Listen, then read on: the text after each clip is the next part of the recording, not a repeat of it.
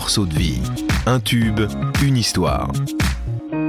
Ce qui était à la fois compliqué et évident, c'est que très jeune, c'est-à-dire dès le moment, euh, voilà, 13 ans, quand je fais mes, mes petits CD, ça me paraît clair que je vais faire ça toute ma vie à ce moment-là.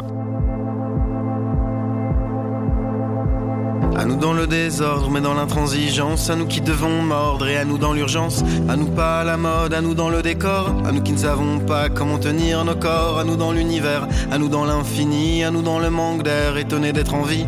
À nous dans l'écriture et à nous sans les mots. À nous dans les ratures et dans nos sacs à dos qui rêvons de forêt. Bonjour et bienvenue dans ce nouvel épisode. Retenez bien son nom, Noé Préchoff, un prénom de héros biblique, un patronyme qui évoque de l'Est. Noé Préchoff est originaire de Bruxelles et a des ancêtres polonais. À 26 ans, il signe son tout premier album, À nous, un opus entre sonorité pop anglo-saxonne et textes ciselés qui évoquent les plus grands de la chanson française ou francophone. Noé Préchoff, un artiste sans phare, authentique, pour qui la musique est une évidence et même une urgence. Et c'est avec le titre À nous que nous l'avons découvert lors d'une période très particulière, le confinement du printemps 2020. Noé Préchoff est mon invité cette semaine. Bonjour Noé Préchoff. Bonjour. Pour euh, ce nouvel épisode de Morceaux de vie, c'est très simple. Euh, on avait envie de parler euh, de ce titre, à nous. Une invitation, on trinque ensemble. Enfin, c'est pas tout à fait ça en fait. hein. C'est bah, c'est un peu ça, c'est euh, moi qui trinque à moi-même en fait. Et qui trinque euh, à mes quelques complices, euh, à mon frère, à mes, quelques amis. euh, et c'est un peu ça, c'est un peu une promesse souterraine d'abord, et une invitation secrète et espérée. Et, c'est plein de choses complémentaires et contradictoires. C'est à la fois effectivement un, un nous imaginaire, parce que moi je suis plutôt justement, euh, je m'exprime plutôt à la, en jeu tout le temps, et c'est ça qui, qui d'habitude euh, m'intéresse et me touche dans un travail euh, artistique ou poétique. Et sauf que là, j'avais envie, j'avais besoin de m'imaginer que j'étais pas tout seul à être paumé dans cette époque, en fait. Donc c'est ça, ce, ce à nous. Et puis, pour moi, il résonne beaucoup au niveau de, de mes mm, personnalités un petit peu euh, multiples et, qui s'entrechoquent euh, souvent. Et euh, le fait d'utiliser le, nous m'a permis de, régler ça aussi. C'est pas vraiment, euh, je crois pas qu'on soit tous frères, toutes sœurs et que et que et que au fond tous les êtres humains s'aiment et, je, je suis pas là-dedans. Je j'ai pas assez confiance en, l'homme et la femme pour ça. Mais mais il y a quand même une volonté de collectif de faire ensemble. Euh, Il y a de ça aussi. Donc c'est- plein de choses qui, j'imagine, euh, font sens. Ce titre était euh, sorti euh, bah, juste avant le confinement du printemps 2020. Forcément, il avait une résonance particulière du coup. Bah oui, c'est ça, parce que en fait, ce nous imaginaire prenait son sens puisque on était comme ça isolés, avec l'envie de se retrouver. Et donc, euh, tout d'un coup, ce nous euh, résonnait différemment. C'est pour ça que euh, on me demande souvent si c'était peut-être le pire moment pour sortir une chanson. Et je, dirais que ça dépend la chanson. Ça n'existe pas une chanson toute seule, en fait. C'est toujours une chanson un certain jour, à une certaine époque, à une certaine date. Et donc, tout ça mis ensemble faisait que c'était peut-être le meilleur moment. Voilà. Elle aurait peut-être eu une route différente, je sais rien, mais l'un dans l'autre, c'était un bon moment. Dans la façon de, de la chanter, il y avait une sorte de cri, un peu comme quand on, on chante, on scande quelque chose dans une manifestation par exemple. Oui, bah c'est vrai que moi je suis, je suis né en manif et, et j'adore les chansons de manif. Il y a quelque chose forcément d'un peu euh, désuet, hein, les chansons contestataires, les comme ça. Les... Mais en fait, moi, moi j'adore ça. Je me rends compte euh, avec le temps, c'est ce qui me touche le plus. Et donc j'ai beaucoup chanté en manif et, donc bien sûr ça n'a aucun sens. On, on s'improvise pas comme ça. euh, on n'écrit pas un hymne à l'avance. On choisit pas parce que le, mot hymne est revenu pas dans ma bouche mais dans la bouche d'autres personnes euh, pour qualifier la chanson. Et évidemment moi je me suis pas dit je vais écrire un hymne etc. Ça serait très arrogant euh, et, et- bête. Mais J'imagine qu'il doit y avoir quelque chose sans le savoir, euh, de l'ordre aussi. Puis de la marche, il est question de la marche. Euh, la manif, c'est ça, c'est de marcher euh, ensemble avec. et, ouais, il y a quelque chose de cet ordre-là. Je voulais pas. c'est assez bas. Enfin, c'est pas. Il y a des chansons dans l'album où je chante beaucoup plus haut, où c'est beaucoup plus chanson. Mais ça, ça devenait trop kitsch en fait pour cette chanson-là. Il fallait que ça soit vraiment intérieur. Une écriture un peu particulière pour cette chanson. Tu as écrit en plusieurs fois et sur un- une période euh, assez longue finalement. Oui, euh, c'est vrai que j'ai retrouvé des bouts comme ça, et puis ça s'est mis ensemble, et, puis finalement ça devient une chanson. Et franchement, c'est pas du tout pour jouer la carte mystère. C'est sincèrement, je, je ne sais pas comment les chansons se font. C'est-à-dire que euh, souvent, même quand c'est sur plusieurs années, une fois que j'ai la chanson, en plus là il y a eu plein de versions différentes, de maquettes en studio, dans ma chambre, etc. Je, finalement, je ne sais plus par où c'est passé. Donc, je, je sais, pour avoir trouvé des choses datées, que le refrain était en moi depuis longtemps. Et voilà, et puis que le couplet, et puis tout ça s'est mis ensemble. Mais en fait, je sais pas f- finalement que- que- quelles sont les- les étapes vraiment. Oui, le processus, tu aurais du mal à, à le décrire Le processus, j'aurais un peu de mal à le décrire, quoique je, je me- je me souviens, je, me vois dans un escalier, en train de descendre un escalier et d'avoir ce début à nous dans le désordre, dans la transigence. Et puis euh, je sais que la suite a coulé euh, assez vite, que, que j'étais pas, euh, que j'ai pas fait ça à la guitare mais au clavier, ce qui a euh, au synthé. J'ai gardé d'ailleurs le son de la démo, comme ça, l'orgue qu'on entend. Je me souviens de ça. Et, et quand, en gros, j'ai gardé, j'ai précisé quelques mots. C'est vraiment une chanson du premier jet en fait. Il y a- a 4-5 mots qui sont importants, donc heureusement que je les ai changés. Mais il y a plein de choses euh, que j'ai gardées, notamment cette fin euh, avec le à vous, où ben, peut-être que quelqu'un d'un peu plus raisonnable aurait coupé cette partie-là, parce que la partie nous, finalement, se, dans un certain sens, se suffisait. Mais il n'y a rien à faire. J'avais cette tension qu'il y a entre le, nous et vous, et d'où on parle et, d'où on ne parle pas, et qu'est-ce qu'il y a entre. Ah, ça, me constitue, quoi. Donc j'avais besoin de ce vous et de le garder tel quel, euh, malgré la naïveté apparente. À vous de l'autre côté du mur ou de la mer, dans des villes assiégées, le sang et la poussière. À vous sans la parole, à vous le ventre vide, dans l'humiliation. À vous le cœur solide, à vous derrière les grilles, sous les bombardements. À vous dans la noyade, à vous les dissidents. À vous dans l'injustice, à vous sous les verrous. À vos filles, à vos fils, à vous, à vous, à vous. Quand tu étais tout petit, c'est ce que j'ai pu euh, lire en Mhm. préparant l'interview, tu avais l'habitude de, de t'enregistrer. Mm. Euh, Est-ce que ça, ça, ça reste? C'est-à-dire que si tu as une idée de refrain, etc., tout de suite tu t'enregistres, tu dis, ah, peut-être que ça va me servir pour plus tard. Euh, si j'ai quelque chose, ça peut m'arriver. Plutôt, euh, je crois que j'écris plutôt. De nouveau, je saurais pas dire alors que je fais ça depuis maintenant 13 ans, ou même un peu plus. Euh, finalement, c'est un truc un peu inconscient, donc je saurais pas vraiment dire, mais je crois plutôt que quand je marche et que j'ai une idée, etc., je vais plutôt la noter. Le processus d'enregistrement est comme ça récurrent, il y en a tous les jours, je m'installe. Euh, c'est pas forcément au moment où j'ai l'idée, mais il y a toujours un moment dans, dans la journée ou dans la nuit où j'enclenche les choses, où j'enclenche l'enregistreur, le micro, etc. Et puis je fais du son, et puis je vais chercher dans mon carnet, et puis tout ça devient des chansons. Mais ce qui reste vraiment de l'enfance et de, et de l'enregistreur que j'avais avec euh, les cassettes et tout, ce qui me reste de cette époque-là, c'est euh, le, le besoin d'enregistrer comme. euh, ouais, de tout enregistrer, quoi. Ça, c'est C'est-à-dire pas que de la musique? Bah, c'est-à-dire pas, pas que de la musique, essentiellement de la musique, mais, euh, mais effectivement, ça, m'arrive d'enregistrer des, euh, des, des choses, des, des gens euh, qui. Voilà, je, suis, je suis pas quelqu'un d'intrusif, mais, mais enfin, j'ai mis bout à bout comme ça, j'ai des petits passages. Et puis surtout, pour, quand je fais des chansons, c'est vraiment. Bon, il y a plein de chansons que j'ai écrites juste comme ça, guitare-voix et tout, mais c'est vrai que j'aime bien me mettre dans, cette atmosphère-là, choisir euh, directement euh, ma réverb, mon son, mon truc, etc. Le casque sur les oreilles et que ça fait partie du processus euh, d'écriture, même si je ne joue rien, que je ne chante rien. C'est assez étrange parce que je peux écrire, que ce soit à la main ou à l'ordinateur, etc. Et le micro est allumé. Euh, j'ai le casque sur les oreilles, donc en fait il ne se passe rien, donc j'entends juste, euh, je m'entends en train d'écrire, mais ça, ça stimule le désir d'écrire chez moi. Donc il y a un truc euh, étrange par rapport à l'enregistrement. Cet enregistreur cassette, tu l'as toujours? Je l'ai toujours, il fonctionne plus, mais je l'ai toujours. ouais. Donc, alors, ce que j'ai lu aussi, c'est que euh, tu avais l'habitude de, euh, bah, de, distribuer un petit peu euh, les, les, cassettes ou plutôt les CD que tu mmh. gravais aux copains. Ouais. En fait, de nouveau, j'ai jamais été celui qui vient avec sa guitare et qui dit eh, Vous connaissez ma chanson et tout. J'étais pas celui-là. J'étais plus celui qu'il fallait tirer en disant Tu veux bien venir demain avec ta guitare? Donc, c'était pareil pour les CD, c'est-à-dire que moi, je suis pas venu un jour en disant Alors, qui veut mes chansons? Mais il a suffi d'une ou deux personnes qui me tirent un peu en me disant Ah, fais un CD. Et du coup, bah, j'ai mis, je mettais comme ça le maximum de chansons possible. Et puis, puisque c'était un CD, il fallait un titre, comme les CD que j'achetais euh, ou que je louais.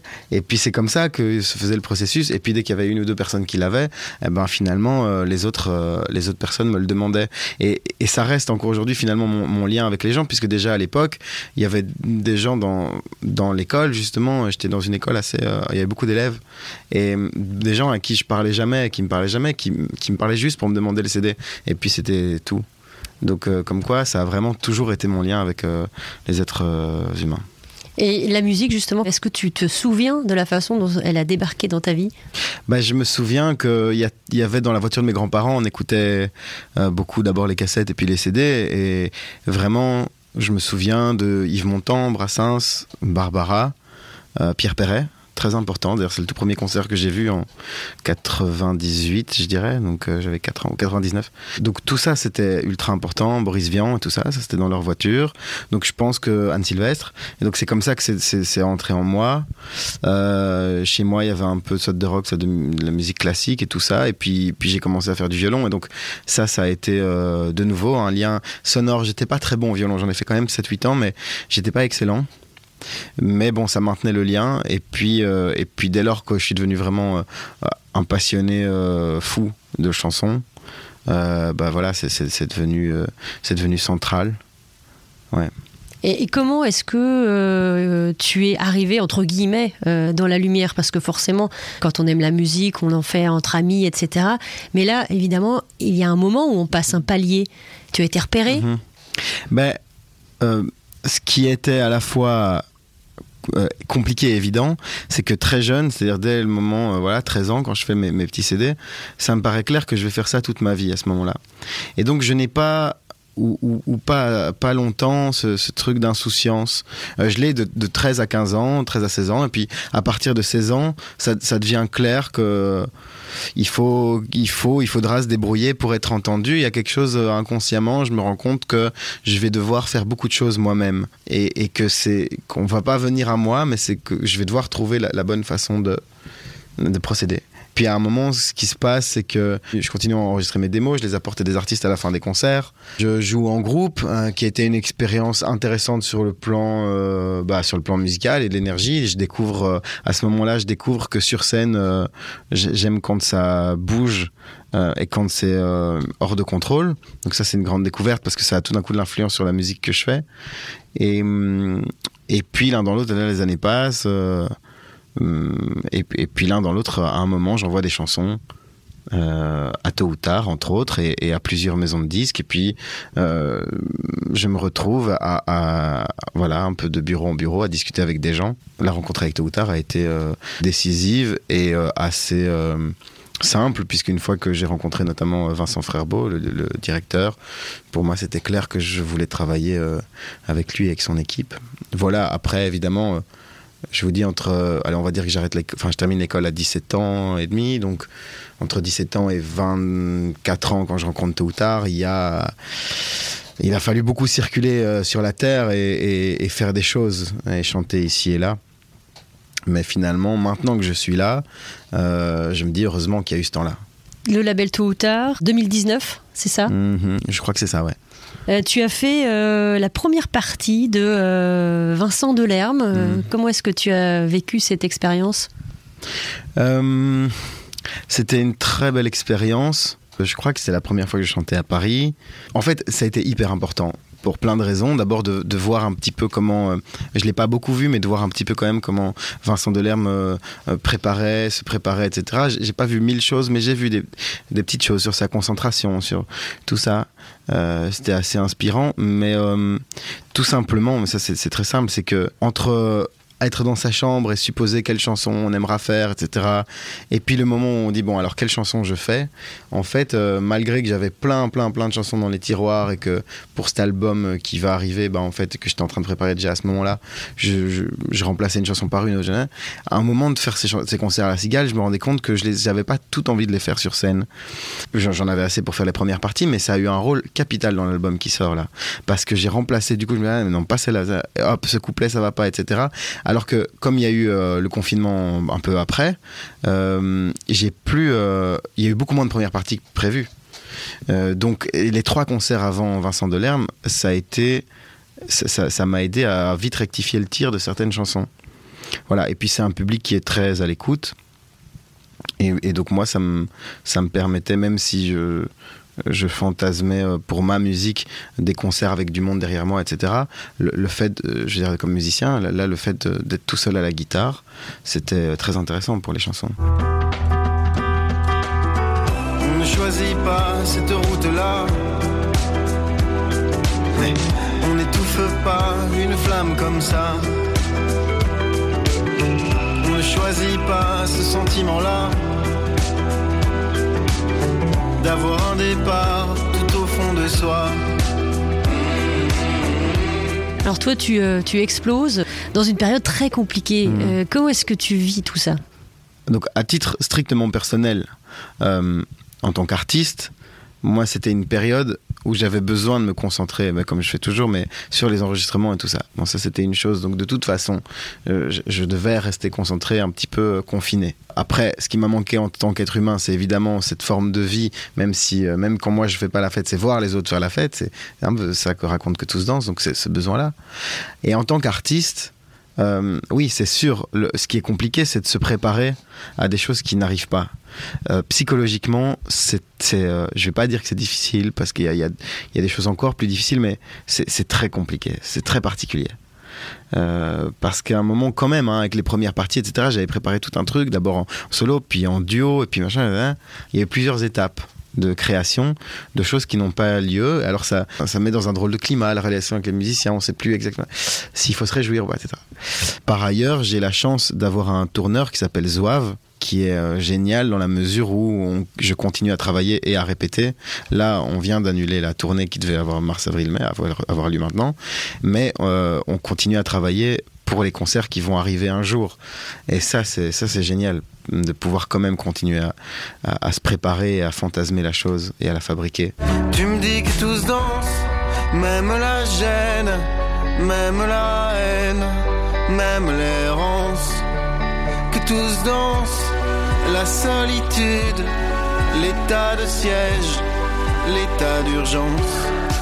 Nommé aux dernières victoires de la musique dans la catégorie révélation masculine de l'année, aux côtés de Hervé et Attic, Noé Préchoff nous ouvre les portes de son univers avec son premier album sorti début avril, 13 titres au total à écouter et réécouter sans modération. Euh, ça s'ouvre par un nous qui dit nous marcherons, ça se termine par j'entends d'ici qui dit tu marches, tu marches et depuis je marche aussi.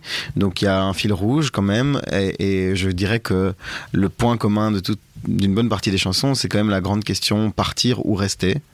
Euh, c'est un petit peu ça dont il est question. Il y a des chansons qui correspondent plus à, partir et d'autres à, rester et à affronter, euh, affronter le, monde tel qu'il est fait, euh, à jouer un certain jeu, même si c'est mon propre jeu. Puis des chansons plus pour prendre une forme de distance.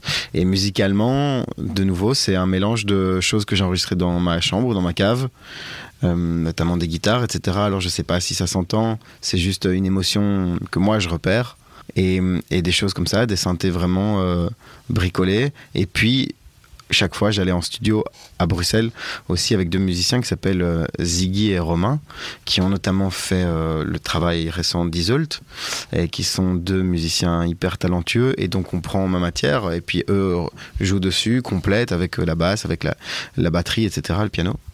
Et ça donne ça, c'est un peu des, des, chansons qui sont très euh, qui, qui comment où, l'aspect sonore pour moi a gardé son importance et, et justement comme je disais des, petites bizarreries je trouve hein, qui, qui, font que c'est cet album et pas un autre Une espèce de matière brute en fait. Hein. Oui, de matière brute et en même temps ultra travaillée. C'est ça qui est. J'ai passé quand même un an et demi en studio. Il y a plusieurs allers-retours entre Paris et Bruxelles. Euh, un an et demi en tout, un an avec Romain et Ziggy. Donc c'est à la fois énormément d'heures de travail pour arriver. Et le, tout, c'est de, de, faire les choses euh, de manière la plus précise sans que ça soit trop parfait. En gardant là, cette batterie il y a un truc. Là hop il y, a un train qui passe près. Ah là on sent la, vibration du train un machin. Donc on garde ça. Ah non mais ça c'est trop parfait. On garde cette guitare là il y a un pain euh, il y a une faute rythmique. Du coup on la garde. C'est ce travail là euh, qui en un an et demi ça peut être un piège. On peut avoir tendance à dire bon on a le temps de refaire une guitare on va en faire une parfaite. Le tout c'est de ne pas prendre les éléments trop parfaits pour que ça soit brut mais en même temps que ça soit ça, que ce soit la bonne chose. Donc d'essayer des choses, de jeter beaucoup. J'ai beaucoup jeté. Tu es originaire de Bruxelles. Mhm. Euh, on connaît toute cette tradition de, grands chanteurs belges qui ont mis en valeur euh, la, chanson française. Est-ce que tu t'inscris aussi là-dedans? Est-ce que tu revendiques un petit peu cet héritage? C'est vrai qu'on parle régulièrement de cette question-là, soit de belge, soit de bruxelloise. Je crois vraiment que le, le point commun, c'est il y a quelque chose de très décomplexé et du fait aussi que c'est un pays où on parle plusieurs langues. Et donc euh, euh, il y a plein d'influences. Et c'est ça aussi que moi je ressens dans ma musique que c'est à la fois de la chanson oui parce que c'est ça que j'ai beaucoup écouté mais il y a quelque chose de très pop que je voulais. Et hum, c'est pas de la chanson avec un grand C comme ça plein de poussière et alors on souffle et puis ça il y a de la poussière partout dans la pièce je crois pas et de nouveau, il y a quelque chose de, bizarre. Et c'est vrai que c'est quelque chose que j'ai toujours euh, beaucoup entendu, et, d'autant plus depuis que les chansons sont sorties. C'est, euh, je déteste la chanson, française, mais toi j'aime bien. Et, et, ça me fait plaisir. Après, quand quelqu'un me dit j'adore la chanson française, et alors toi j'aime bien du coup parce que j'adore la chanson française, ça me fait plaisir aussi. Mais de toucher des gens qui, justement, parce qu'il y a aussi quand même la question, euh, il y a des questions, il y a des chansons qui bougent. J'avais envie de ça, j'avais pas envie de quelque chose de trop statique et trop solennel. Donc il y a, y a, quand même ça, ce, kick euh, qui revient souvent, euh, et les basses, etc. Pour, pour qu'il y ait quand même un rapport au corps parce que quand je dis que je danse pas, etc., déjà c'est pas tout à fait vrai. Et, ensuite parce qu'on sait que, que, que, les chansons euh, nous pénètrent différemment quand euh, tout d'un coup il est question de, euh, du corps. Et, voilà. Et donc par rapport à la Belgique, bah oui. Brel, etc., Arnaud, tout ça, ça me, ça me parle. Et puis même les artistes là, Lucien de Yakuza, tout ça, je, ça, je crois qu'on fait pas du tout la même musique. Mais en même temps, euh, j'ai tendance à croire que si Bruxelles euh, nous relie, il y a quelque chose. Justement, peut-être dans ce côté décomplexé et un peu euh, ni Dieu ni maître. Je trouve que même si c'est une chanson de Léo Ferré qui n'était pas belge, ni Dieu ni maître, je trouve que ça, ça va bien à un, à un belge.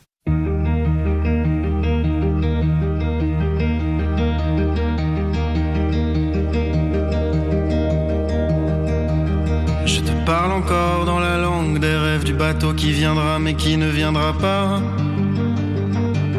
Et que j'attends quand même parce que c'est ma mission, parce que c'est mon fardeau de défier l'horizon.